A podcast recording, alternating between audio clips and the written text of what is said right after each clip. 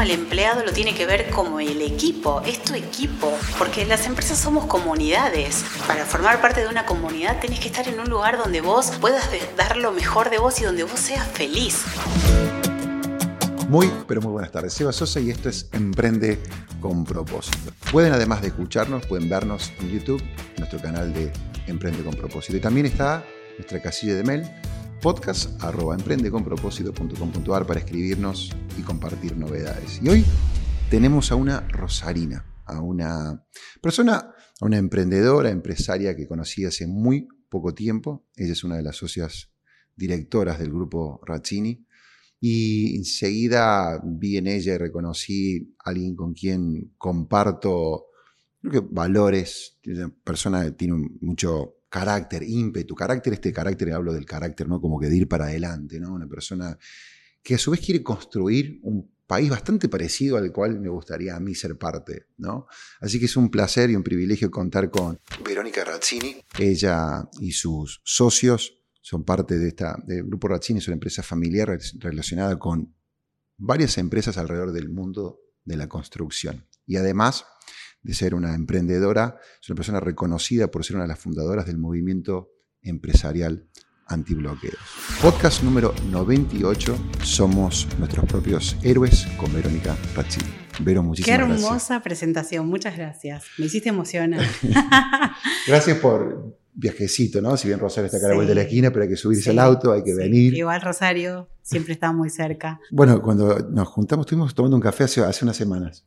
Y me contabas, o sea, creo que venís a, Buenos Aires con mucha frecuencia, venís a Buenos Aires. Empecé a venir con mucha más frecuencia, sí. Eh, sí, todo comenzó el año pasado cuando decidimos armar el movimiento empresarial antibloqueos y, y bueno, desde ahí em, eh, teníamos reuniones eh, que eran, bueno, virtuales y, bueno, con el tema de que la pandemia se iba aplacando, pudimos empezar a hacer reuniones presenciales y empezamos a juntarnos y empezamos a venir de todo el país y el lugar eh, donde nos juntábamos es obviamente Buenos Aires. Hoy venía en la ruta y pensaba, ya va a ser un año. Eh, en el mes de, abril que todo esto comenzó. ¿En algún momento hiciste un clic o te encontraste emprendedora o algo que de repente pueda ayudar a que quienes nos escuchen se, se puedan identificar eh, ¿Cuándo comenzó para vos eh, tu vida emprendedora? Mi vida emprendedora comenzó cuando eh, en el 2007 mi papá se, enferma, tiene una situación de salud compleja. yo en ese momento estaba cursando el último año de la carrera de contador público y no estaba trabajando en la empresa. había decidido dedicarme a estudiar para, para buscar un camino por otro lugar. No sabía si, si iba a volver o no a trabajar con la familia, pero eh, estaba ahí viendo qué quería hacer. En ese momento, cuando mi papá se enferma, yo era la hermana mayor y, obviamente que sentí la necesidad de, ir a, poner el pecho a la situación, ¿no? Eh, siempre donde, donde hay una necesidad de, ayuda me, vas a encontrar. Eh, y bueno, obviamente que salí a hacerme cargo con mis hermanos de, la empresa eh, y, lo lindo de, encontrarme en ese momento fue eh, poder soñar, ¿no? Que, tenía la oportunidad de diseñar, eh, era una pyme muy chiquita en ese momento, el lugar o, trabajar o, pensarlo desde lo que nosotros queríamos para, para, el día a día. Entonces, Recuerdo que con mis hermanos, que eran muy pequeños en esa época, eh, nos sentamos los tres y, empezamos a, soñar la empresa que nosotros queríamos, ¿no? Eh, y la verdad es que al poco tiempo no podíamos creer dónde estábamos parados porque no, nos fue muy bien. Cuando decís poco tiempo, eh, ese poco tiempo, eh, años, hablamos de un par de años. Dos años, tres años. Ah. Habíamos lo habíamos transformado todo. Cada uno de los tres aplicó en, un área donde cada uno eligió tomar un área y la verdad es que nos complementamos de una manera maravillosa. Podría decirse que en tu caso esto de, de emprender fue también como el disparador fue la situación, digamos, de tu padre y que te viste como en un lugar de que, como decís vos, ¿no? De voy a ayudar, voy a ponerme esto al hombro, voy a hacerlo. Y después te, encontraste cómoda, digamos, en ese lugar. Tal cual, tal cual. Me encontré cómoda porque encontré, me encontré con que con mis hermanos me llevaba muy bien y, bueno, íbamos para el mismo lado. Eh, y, si bien somos muy diferentes, somos completamente distintos los tres, eh, está buenísimo la manera en que tenemos de complementarnos. Eh, y bueno, ya ha pasado mucho tiempo, han pasado muchos años. Exacto. y bueno, hasta el día de hoy seguimos apostando a, ir para adelante juntos y, a pesar de que muchas veces nos preguntamos, cambiamos el rumbo, alguno quiere hacer cosas personales o irse y siempre volvemos a elegirnos, ¿no? Eh, es como, como, un matrimonio ahí porque, bueno, eh, somos hermanos, somos socios eh, y, bueno, muchas veces somos amigos.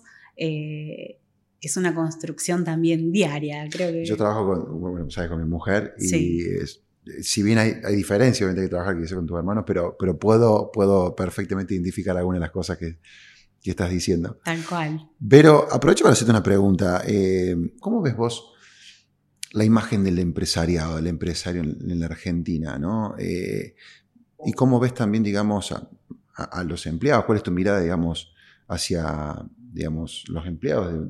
¿no? Eh, es una charla que ya, que ya hemos tenido. Yo creo que el, empresario en Argentina está estigmatizado.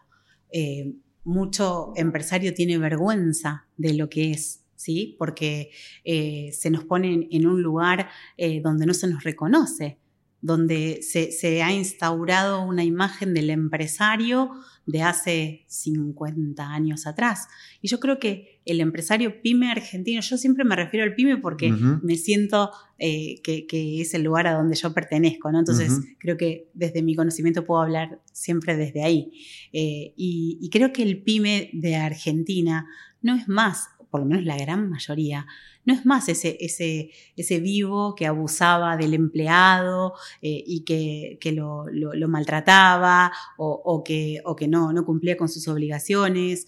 Eh, a mí el MEAP me ha dado la posibilidad de conocer a muchísimos pymes argentinos. Y en todos encuentro esta, esta cuestión de que eh, todos se preocupan de la misma manera que me preocupo yo. Uno al empleado lo tiene que ver como el equipo, es tu equipo. Es la persona que vino a tu lado para sacar adelante ese proyecto que vos tenías y con esa persona vas a convivir eh, y, para armar convivencias sanas es importante que, vos tengas una buena relación.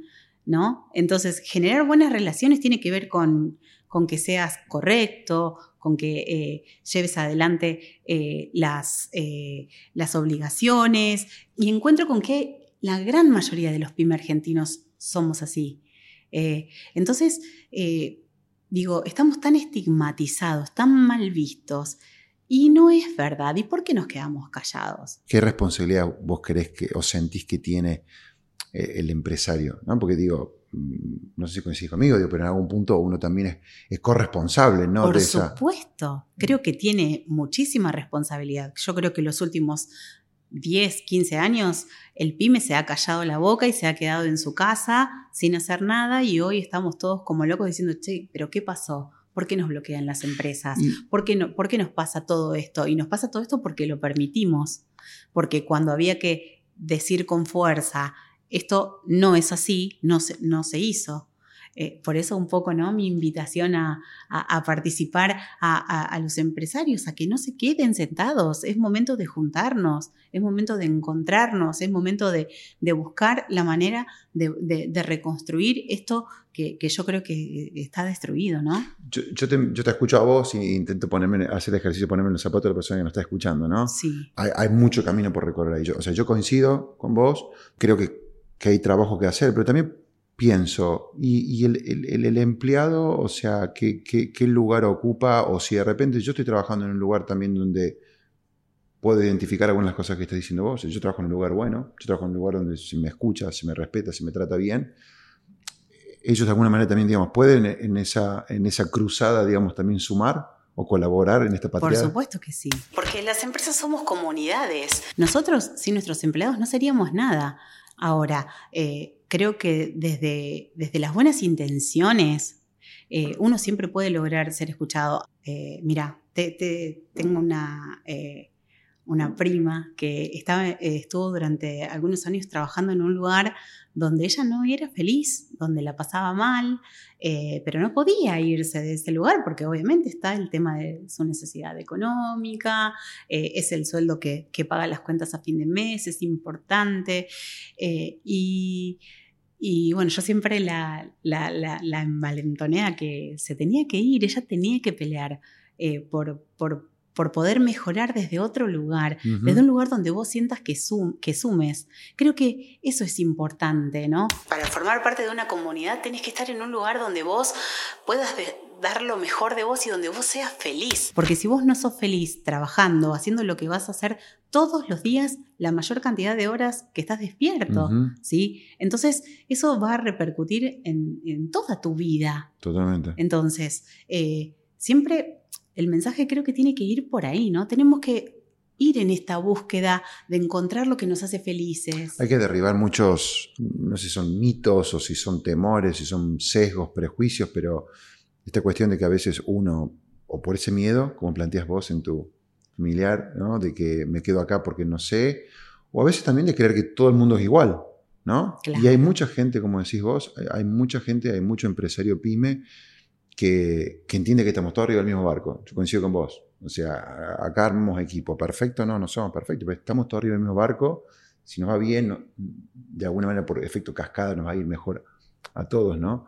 Yo creo que hay que dejar los relatos de lado y hay que acoplarse a la evolución del mundo. El mundo evolucionó, el mundo cambió. Hoy tenemos la posibilidad de mostrarnos tal cual somos, ¿no? Eh, y es tan importante eso. Aprender a mirar y encontrar en cada persona lo mejor que tiene para dar. Yo creo que desde que eh, en nuestra cabeza cambió, porque uno va aprendiendo, ¿no? Todos los años vas aprendiendo un montón y cuanto más abierto estás a aprender, eh, creo que mejor salen las cosas. y, y nada, yo aprendí a mirar a las personas. Y si nos podemos acoplar todos, ¿no? Que tal vez es como hasta utópico lo que te estoy diciendo, ¿no? Como eh, yo quiero cambiar el mundo. Y es, linda la utopía, eh, pero bueno, me parece que nada, que son mensajes que, se pueden, que se pueden seguir dando, que se pueden dar cada día más fuerte y que hay gente que te escucha y que lo aplica y que desde su lugar trata de hacer todos los días un poquito mejor. Pero yo creo que verte a vos y ver a, a a tus empresas, ¿no es cierto?, el grupo familiar, crecer y prosperar, a mí, me, a mí me daría esperanza como diciendo, bueno, hacer las cosas. O sea, como que se puede hacer las cosas así. Por supuesto. Y se puede progresar. Claro que sí. Claro que sí. Aún en nuestro país, con todas las situaciones que conocemos que ocurren y las limitaciones que tenemos. Y la pasé mal. Y la pasé re mal durante tres meses y realmente, pero la convicción, los valores, se puede, no me digas para los que, no. Para los que no saben o nos escuchan, ustedes tuvieron una situación, ¿no es cierto? Durante tres meses tuvieron un bloqueo básicamente el, sindicato de camioneros decían que los empleados tenían, ustedes tenían que salir del sindicato y pasarse el de ellos. Exacto, básicamente fue eso. En dos de las empresas se armó todo un boicot muy bien preparado. Eh, bueno, eh, lo resistimos, fuimos a la justicia, ganamos, ganamos un fallo histórico en el país. Eh, conseguimos un fallo que le abre la puerta a un montón de empresarios a que sigan por este camino, ¿no? ¿Qué rescatás de eso, de esa experiencia o de esa mala situación que, viviste? Mira, en lo personal, yo te digo, me transformó como persona, porque sinceramente sentí que lo perdíamos todo. Llegamos al punto, porque fueron tres meses, o sea, tres meses durante los cuales no podíamos trabajar, eh, el nivel de violencia escalaba, eh, sentí que estaba en riesgo la vida de mis seres queridos, eh, de, gente que, apostaba por nosotros. Eh, en un momento era una lucha entre la gente que, que, trabajaba para la empresa y esta gente del sindicato. Imagínate que llegamos a un punto donde dijimos, no, cerramos todo. Eh, llamamos a, a, los escribanos, hicimos las actas, dijimos liquidamos las empresas y cerramos porque no se puede más. Y realmente ese día sentí que me desgarraba, porque no podía creer que todo eso que habíamos construido me lo iban a arrebatar.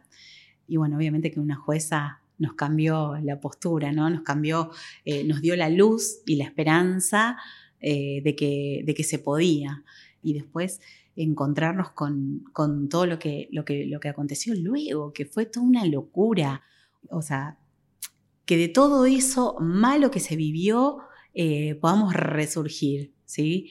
Resurgir y, volver a potenciar eh, la empresa. O sea, no, solamente obtener este fallo a favor, sino que realmente ustedes como decimos, reconstruir o capitalizar y, continuar creciendo. ¿no? Volver a, eh, o sea, transformarnos de repente en un boom de ventas. O sea, decir, chicos, estamos triplicando la facturación. me da la sensación también de eh, que como que ustedes se convirtieron como una suerte de, no sé, faro, podemos decirlo, o inspiración para otras personas. Que, por supuesto. Que porque vos te plantaste en tus principios, en tus valores, en defendiste lo que vos considerabas que era correcto. Por supuesto. Y que me parece que le diste esperanza o quizás inspiración a otras personas a decir, yo, yo también fue así, fue así. Mucha gente enseguida me empezó a consultar, me empezó a consultar y me consultaba mucha gente y cada vez más y había días donde dije, chicos, me dedico el día a atender a los, a los, a los amenazados de bloqueo, porque viene tanta gente. Eh, y bueno, en ese interín eh, yo venía hablando con Flor ya y decidimos armar el movimiento porque eh, fue donde encontramos este método legal digamos, basándonos en lo que la ley dice eh, y haciendo fuerza, ¿no? Y nada, y hoy hemos desbloqueado tantas empresas y semana a semana son cada vez más, somos más de 100 ya, es una locura. ¿Vos crees que nosotros podemos ser un, país mejor y en, la construcción de ese país mejor, ¿qué, rol crees vos que le toca al emprendedor? Eh, barra empresario, como lo quieras definir, ¿no? Claro que podemos ser un país mejor, yo estoy completamente segura, porque todos los días conozco gente con tantos valores, como decíamos antes, que le pone tanta garra. ¿Qué rol nos toca a nosotros como emprendedores, empresarios? Como decimos, nos toca ser los seres de nuestra propia historia. Eh, yo lo veo de esa manera. Creo que eh, si lo visualizás, te toca ser tu Spider-Man, te toca ser tu Capitán América. Tu Capitán América. Eh, Mujer Maravilla. El de tu propia historia, el de tu propio lugar, el de tu casa, el de tu negocio. Te toca ser el héroe, tenés que ir y ponerle garra y luchar para sacar afuera lo que está mal, lo que no corresponde. Tenemos que volver a vivir en, en un mundo normal. Nosotros teníamos un mundo normal en Argentina que hoy está totalmente desvirtuado, pero tenemos que luchar en nuestra propia historia, desde donde nos toca, desde lo chiquitito. El ejemplo, el ejemplo en todo. No hay que dejar de decir, esto no se hace así, se hace de la otra manera. Y desde chiquitos a los chicos y contarles, contarles por qué, contarles cuál es la diferencia, en qué hay que hablar, hay que educar. Yo creo que hay que educar a cada pasito que damos, ¿sí? Desde la humildad, ¿no? Siempre desde ese lugar, desde el lugar de la humildad. Y creo que eso es lo que construye. Y, el que nos está escuchando, o, quien nos está escuchando, que escucha todo esto lindo que estás diciendo vos, eh, pero de alguna manera siento que me estás describiendo, viste, Disney, ¿no? O, que ya, viste, de repente me, tropecé tantas veces, o, empecé y me entraron a robar, o de repente me decepcioné, o me pasó esto. ¿Qué, qué le diríamos a esa gente que, o sea... La mayoría de las personas exitosas tuvieron miles de tropiezos, no hay que dejar de intentarlo nunca. Nunca, porque yo creo que Disney puede ser todos los días, con la actitud que vos le pongas cuando te levantás a la mañana. Es así, yo hay días donde termino estalladísima y no doy más y me duele la cabeza, pero bueno, sé que me reinicio, trato de buscar lo mejor pensar en, cosas lindas y al otro día tenés la posibilidad de prender la compu de nuevo y que la película empiece otra vez. Todo depende la actitud que vos pongas para resolver las cosas, siempre con fe, con ganas. me, identifico, me parece que es, lindo. Ustedes este, están cumpliendo, dijiste, un año y pico, ¿no? Desde, y tuvieron un encuentro. También Vamos a cumplir un año, eh, ahora en el 22 de abril, eh, vamos a digamos, de que sellamos ahí la creación del MEAB. Después, bueno, este, eh, nos estamos configurando en la, IGJ para, para, ya tener nuestra asociación, ya estamos poniendo en funcionamiento, eh, en marcha oficinas. La verdad es que eh, estamos muy, muy entusiasmados, muy, muy, muy contentos. Ya tenemos nuestra comisión directiva. hicimos nuestro primer encuentro en septiembre, en el mes de septiembre del año pasado en Rosario y en poquitos meses vamos a hacer el segundo aquí en Buenos Aires, que se va a hacer mucho más, más grande. y, la idea de ustedes para, de repente por ahí alguien lo está escuchando, o sea, es ayudar o asistir a, gente de repente que, tenga un, bloqueo, exacto, que sufre un bloqueo sindical extorsivo o que está siendo extorsionado.